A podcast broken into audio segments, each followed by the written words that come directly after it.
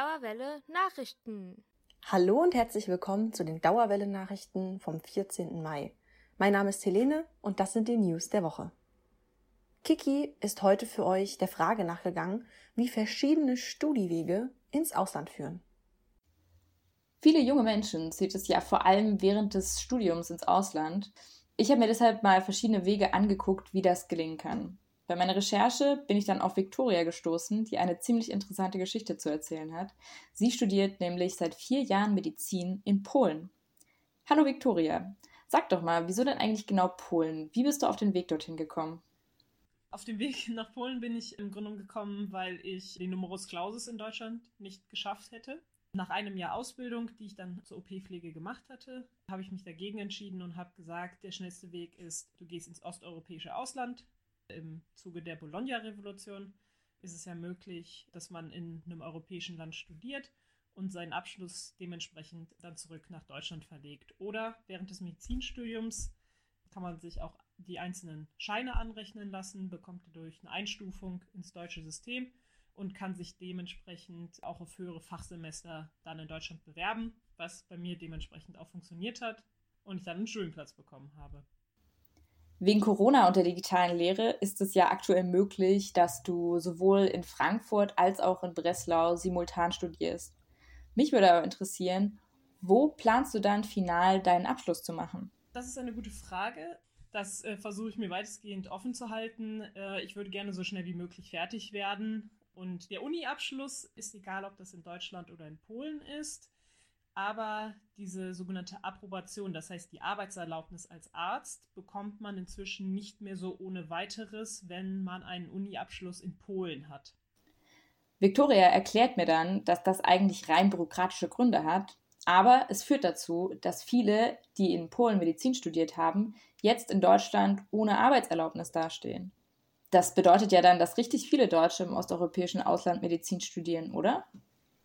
Ja, ähm, also mein Jahrgang, als wir gestartet sind mit 150 Leuten, also wir studieren auf Englisch, bestand zu 80, 90 Prozent aus Deutschen. Wir sind die sogenannten NC-Flüchtlinge. Das ist ein Wirtschaftszweig, den die polnischen Universitäten ganz klar ausnutzen. Wir zahlen knapp 12.000 Euro Studiengebühren im Jahr.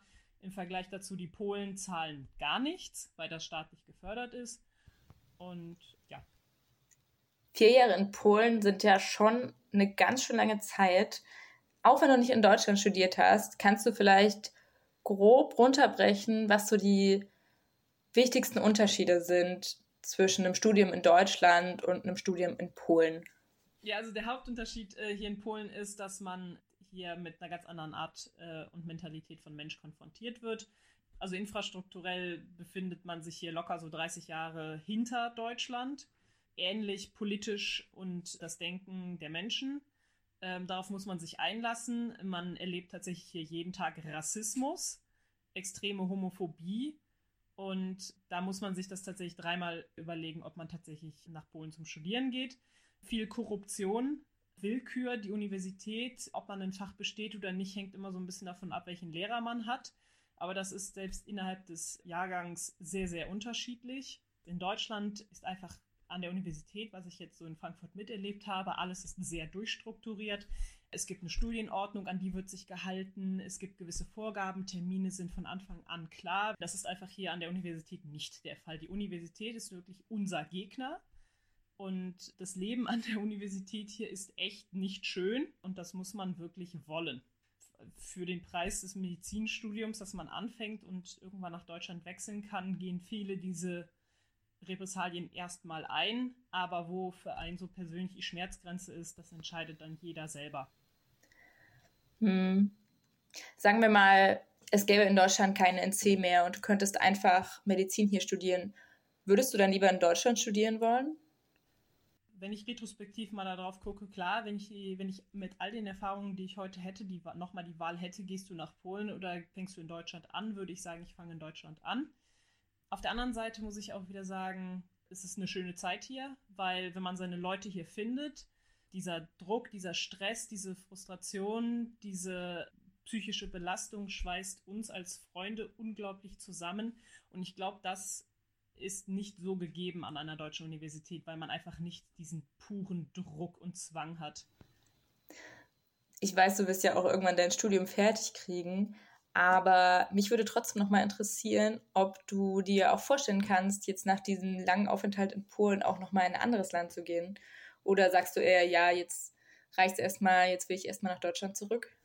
Also ich würde natürlich gerne meinen, meinen Abschluss jetzt irgendwann machen. Klar, aber ich bin ein sehr internationaler Mensch. Mich reißt definitiv auch aus Deutschland weg. Das ist auch das Schöne am Medizinstudium. Der Beruf des Arztes bietet einem unglaublich viele Möglichkeiten, überall in die Welt hinzugehen. Und da möchte ich definitiv auch hin. Ich möchte was von der Welt sehen. Super. Das ist doch, denke ich, ein ganz gutes Schlusswort. Ich danke dir, Viktoria, für dieses aufschlussreiche Gespräch. Vielleicht hilft es ja der ein oder anderen, die auch über einen Auslandsaufenthalt in Polen nachdenkt. Alle NachtschwärmerInnen und die, die es noch werden wollen, können sich auf den Veranstaltungstipp von Silvia freuen. Als kleine Contentwarnung, im Beitrag wird kurz das Thema sexuelle Gewalt erwähnt. Ihr seid nachts allein unterwegs in Frankfurt, nehmt eine Abkürzung durch den dunklen Park. Dann hört ihr Schritte hinter euch, seht einen Schatten, der immer näher kommt. Wie ihr auf diese Situation reagiert, hängt oft auch davon ab, welchem Geschlecht ihr angehört. Ob ihr BIPOC und oder queer seid. Das sagt Caro Zieringer aus dem Team des queer-feministischen Festivals Nocturnal Unrest. Vom 20. bis 24. Mai könnt ihr euch auf digitale Veranstaltungen rund um Empowerment und Inklusion im nächtlichen Raum freuen. Aber warum das Ganze? Wir als Kollektiv bestehend aus Frauen kennen alle Nächte, in denen wir uns unsicher fühlen. Wir wissen alle, dass wir Vorkehrungen treffen, wenn wir zum Beispiel nachts alleine nach Hause gehen. Und wir haben alle Gespräche mit Freundinnen geführt, die erzählt haben von Übergriffen, haben sie selbst erlebt, von ähm, Catcalling bis hin zu Missbräuchen und Vergewaltigungen. Nacht und Dunkelheit, so erzählt mir Caro, wird in Literatur und Philosophie oft vergeschlechtlicht und auch rassifiziert verwendet. Also die Nacht ist häufig besetzt als weiblich. Sie wird verbunden mit Irrationalität, mit Erotik, mit dem Träumerischen, mit Emotionen und immer eigentlich gegenübergestellt dem Tag als etwas, was hell ist, Licht ist, rational, verbunden mit Göttlichkeit und dem Männlichen. Und das geht nicht erst seit der Aufklärung so, aber wird in der Zeit der Aufklärung besonders deutlich und zieht sich bis heute durch. Das sehen wir bei Freud, das sehen wir bei Marx, das sehen wir in verschiedenen literarischen Werken, das sehen wir aber auch in der antiken Philosophie zum Beispiel. Aber nicht nur aus der Perspektive von Frauen möchte das Kollektiv die Themen Nacht und Dunkelheit untersuchen. Queer, feministisch und intersektional soll das Programm sein und nicht nur die Bedrohlichkeit der Nacht beleuchten. Neben all den Problematiken, die ihr verschiedene Erfahrungshintergründe auch mit sich bringen, wie viel Potenzial für Allianzen, für feministische Solidarität, für gemeinsame Fürsorge darin steckt und wie die Nacht vielleicht ein Ort ist, darüber ins Gespräch zu kommen, die da zusammenbringt und die nochmal deutlich macht, wie viel in feministischen Archiven steckt, wie viel wir schon erkämpft haben und wie viel mehr wir noch erkämpfen können. Und wie genau kann man sich das digitale Programm vorstellen? Wir haben eine große digitale Architektur angelegt, in der die unterschiedlichen äh, Formate unserer Programmpunkte möglichst gut vermittelt werden, auch wenn wir uns eben dabei nicht mehr körperlich begegnen können. Es gibt zum Beispiel viele verschiedene Zoom-Räume, die angelegt sind für interaktive Workshops. Es wird Begegnungsräume gegen in Virtual Reality, wo man einfach tatsächlich auch rumhängen kann wie auf einem Festivalgelände. Es gibt aber zum Beispiel auch einen Walk, den man per Klick and Collect mit einem Tablet machen kann, den man bei uns abholen kann und dann tatsächlich im Stadtraum unterwegs zu sein. Es gibt verschiedene Workshops, die im Vorhinein Pakete verschicken, sodass man auch verbunden ist über das, was man da geschickt bekommt und mit anderen sich darüber austauschen kann. Einige Events werden außerdem Audiodeskriptionen und Live-Untertitelungen auf Englisch oder auch auf Deutsch anbieten. Falls ihr neugierig geworden seid, könnt ihr euch online kostenlos für die Veranstaltung registrieren. Einen Link zur Festival-Webseite findet ihr in der Beschreibung. Am 1. Mai wurde die revolutionäre Demo in Frankfurt gewaltvoll von der Polizei aufgelöst. Jakob war dabei und berichtet euch im Gespräch mit Flo von seinen Eindrücken von der Demo. Jakob, du warst auf der 1. Mai-Demo, die fand unter dem Motto Tag der Wut statt. Worauf waren die Menschen denn wütend, die dort demonstrieren waren? Ja, wo fange ich dabei an? Äh, die Menschen waren wütend über viele Dinge. Einmal ganz allgemein würde ich jetzt mal so flapsig sagen, über den Zustand der Welt. Wir sind wütend über die herrschenden Zustände in unserer Stadt, in diesem Land und weltweit. Wir haben die Nase voll von patriarchaler Gewalt, von ausbeuterischen Arbeitsverhältnissen, von der Umweltzerstörung, von den rassistischen Morden und von der Ausbreitung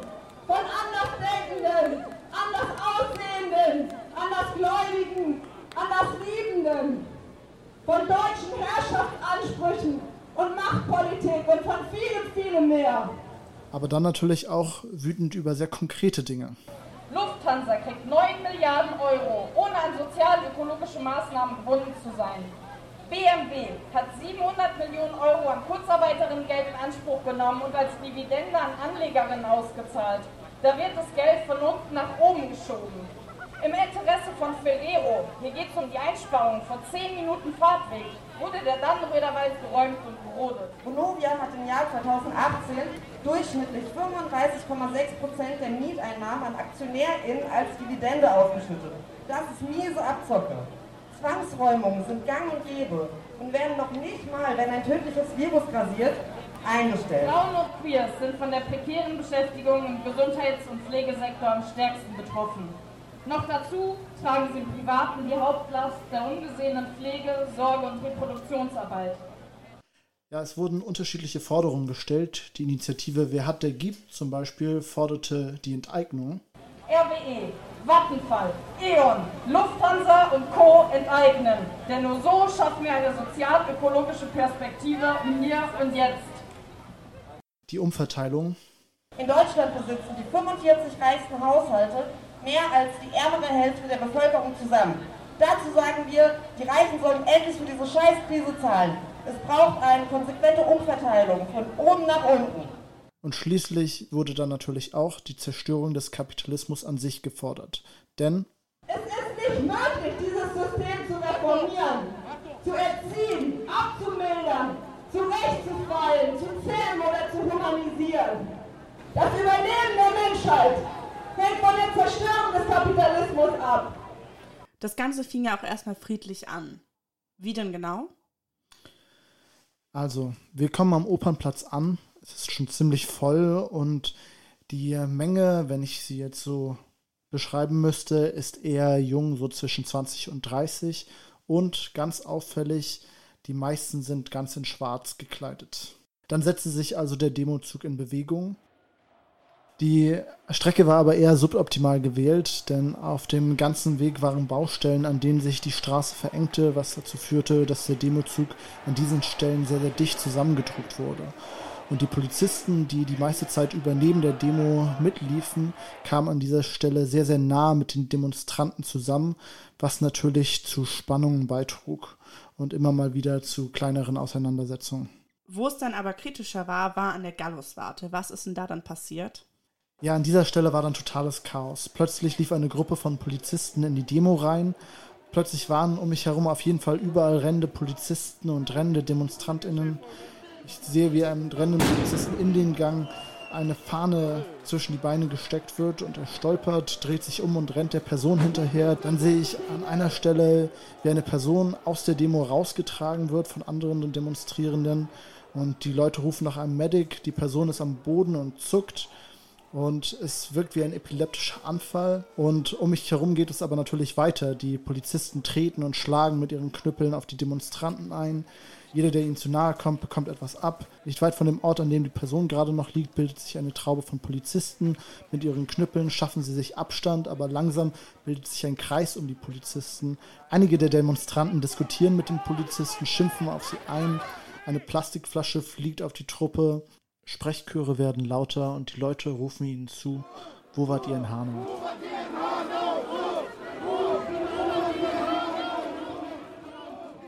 ursprünglich bist du ja mal hingegangen, um der Frage nachzugehen, was das Motto war.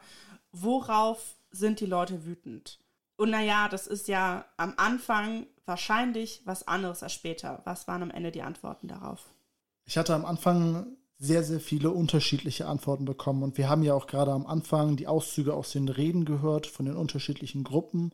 Aber all diese Themen spielten am Ende der Demo eigentlich keine Rolle mehr. Alle Themen für die demonstriert wurde, wurden vollkommen überschattet von dem, was gerade passiert war. Und meine Frage, worauf seid ihr wütend, kam mir danach wie ein schlechter Witz vor. Was macht dich wütend, während du siehst, wie eine Gruppe von Polizisten auf eine Demo einprügelt und um sich knüppelt? Die Antwort war den meisten klar. Es war Polizeigewalt. Danke für deinen Bericht, Jakob. Gerne. Ich bin's nochmal Flo, diesmal mit einem anderen Thema. Präsenzlehre. Es ist wieder Präsenzlehre möglich aufgrund von sinkenden Inzidenzzahlen. Das bedeutet, dieses Semester wird jetzt wieder zum Hybridsemester. Was das genau aber bedeutet, weiß ich nicht so ganz. Ich habe dazu auch keine Informationen auf der Uni-Website gefunden. Also habe ich mich einfach mal umgehört in der Redaktion. Das sind also die studentischen Meinungen zum Thema. Das finde ich total blöd und sehr unpraktisch und sehr gefährlich. Ich muss ganz ehrlich sagen, dass ich ziemlich verwirrt bin, was jetzt der Stand der Dinge ist. Also, dass jetzt irgendwie wieder Präsenzlehre stattfinden kann oder soll. Für mich macht das Ganze gerade einen sehr hektischen und plötzlichen Eindruck und sehr, sehr kurzfristig. Natürlich würde ich mich freuen, wenn ich mal überhaupt Präsenzlehre erleben kann. Ich habe ja letztes Jahr im Wintersemester angefangen und weiß dadurch gar nicht, was richtiges äh, Studieleben ist. Aber ich habe mich auch ganz gut an die digitale Lehre gewöhnt. Ich frage mich, wie die Uni mit Studierenden umgehen wird, die gar nicht mehr nach Frankfurt gezogen sind aufgrund der Corona-Krise und äh, wie die dann in den Präsenzunterricht eingebunden werden sollen. Ich frage mich auch, was mit Studierenden ist, die noch gar nicht in Frankfurt wohnen zum Beispiel oder die äh, Risikogruppen angehören oder ähm, Familienmitglieder zum Beispiel haben, die Risikogruppen angehören. Ich finde einfach, dass ähm, wenn wir wieder zur Präsenzlehre übergehen, dann sollte das nicht äh, überstürzt passieren. Deshalb würde ich das Ganze einfach entspannt angehen und ähm, gut durchstrukturieren und planen, sodass alles ähm, im kommenden Semester wieder möglich ist. Ich finde, dass es ganz schön irrational wirkt und irgendwie ganz, ganz schön unüberdacht. Ich hatte von Anfang an, seit die Corona-Pandemie anfing, nicht das Gefühl, dass die Uni hinter den Studierenden steht. Ich, ich hätte gerne klare Konzepte und gut strukturierte Konzepte, bevor die Uni aufgemacht wird. Ich finde das erstmal toll, dass die Uni wieder zur Präsenzlehre zurückkehren will, da mir diese Forumsdiskussionen bisher zum Hals heraushängen. Aber ich bin skeptisch, ob die Uni das richtig hinbekommt. Zusammengefasst, die meisten würden sich freuen, wenn es wieder Präsenzlehre gibt, aber es ist eben auch Skepsis da. Wie schafft die Uni, die Präsenzlehre so zu gestalten, dass es für alle sicher und auch umsetzbar ist? Dafür brauchen wir Lösungen. Kiki, Tom und Margarita haben zum Schluss noch Veranstaltungstipps für euch. Wie sehr vertrauen wir Algorithmen und inwieweit können Algorithmen wiederum uns als Bürgerinnen vertrauen? Mit Fragen wie diesen beschäftigt sich eine neue Veranstaltungsreihe, die vom Forschungsbund Normative Orders der Goethe-Universität organisiert wird. Die Vorträge werden unter anderem von Frankfurter Dozierenden gehalten, aber auch Professorinnen von international renommierten Unis werden zu Gast sein. Die nächste Vorlesung, die ihr besuchen könnt, steht unter dem Thema Recommended for You, das Informationsproblem in Märkten für Kulturgüter und die Kontrollfunktion von Empfehlungsalgorithmen und sie findet am Mittwoch, dem 19. Mai 2021 statt. Um teilzunehmen, müsst ihr euch vorher über eine Mail an Normative Orders registrieren. Den Link dazu findet ihr natürlich wie immer in der Beschreibung. Wer einmal Beethoven gehört hat, wird sich für immer zumindest an das erinnern. Doch warum genau ist das eigentlich so? Wie funktionieren Ohrwürmer? Warum gibt es Refrains und Strophen, und was ist überhaupt Musik? Ist es nur Schallereignis oder Kunstwerk? Über diese Fragen spricht Professor Dr. Melanie Unselt im Rahmen der Vorlesungsreihe New Frontiers in Memory Studies. Sie ist Professorin für historische Musikwissenschaft an der Universität für Musik und Darstellende Kunst Wien. Ihr Vortrag zum Thema Musik und Erinnerungskultur, grundsätzliche Überlegungen nicht nur aus Anlass des Beethoven-Gedenkjahres findet am 18. Mai um 18 Uhr via Zoom statt. Für Musiker, Musikerinnen, Musikinteressierte oder Leute, die einfach nur einen Ohrwurm loswerden wollen, wird es mit Sicherheit interessant. Den Link zur Anmeldung findet ihr unten in der Beschreibung. Du hast schon bestimmt Lyrik gelesen, aber hast noch nie über Petrarchismus gehört? Um kurz zu sein, ist der Petrarchismus ein den mittelalterlichen Minnesang ablösende neue Stillform, die weit in die Neuzeit hinein fortlebte und zum Beispiel William Shakespeare stark beeinflusste. In typischen petrarchistischen Lyrik scheinen die Genderrollen zunächst klar festgelegt. Ein Mann spricht mehr oder weniger liebeskrank, mehr oder weniger anzüglich, mehr oder weniger originell zu einer und über eine Frau, die in der Regel schweigt. Die Sprache wird für ihn zu einem Mittel, um seine traditionelle Minderwertigkeit eines ablehnenden Liebhabers zu überwinden, da es von ihm abhängt, wie er seine Geliebte darstellt. Was aber, wenn die Frauen zu sprechen anfangen und ihrerseits Männer bedichten wollen? Was ist, wenn ein Mann mit einem Mann spricht und damit zumindest formal mit dem neoplatonischen Liebessystem verbunden ist, das seit dem späten 15. Jahrhundert massiv mit dem petrarchistischen System konkurriert. Was ist, wenn in einer petrarchistischen Umgebung Ereignisse auftreten, die im vorherigen Repertoire völlig unbekannt waren, zum Beispiel die Schwangerschaft der Geliebten? In den letzten Jahrzehnten wurden verschiedene Versuche unternommen, um die monolithische Version des heteronormativen Petrarchismus zu brechen Basierend auf diesen Ansätzen widmen sich die Vorträge in dieser Ringvorlesung Geschlechterkonstruktion, Körperlichkeit, Sexualität, mythologischen und grammatikalischen Geschlechtsumwandlungen in der petrarchistischen Poesie. Die nächsten zwei Termine sind am 20. und 27. Mai, jeweils von 18 bis 20 Uhr. Am 20. Mai ist das Thema Geliebte und Königin Edmund Spencers zweigleisiger Petrarchismus, das von Susanne Scholz dargestellt wird. Und am 27. Mai ist das Thema weibliche Homoerotik bei Sor Juana Inés de la Cruz, das von Jutta Weisert besprochen wird. Verpass nicht eine Möglichkeit, mehr über den Petrarchismus zu erfahren und eine interessante Perspektive dazu zu hören. Den E-Mail-Adresse für die Anmeldung und weitere Informationen findest du in der Beschreibung.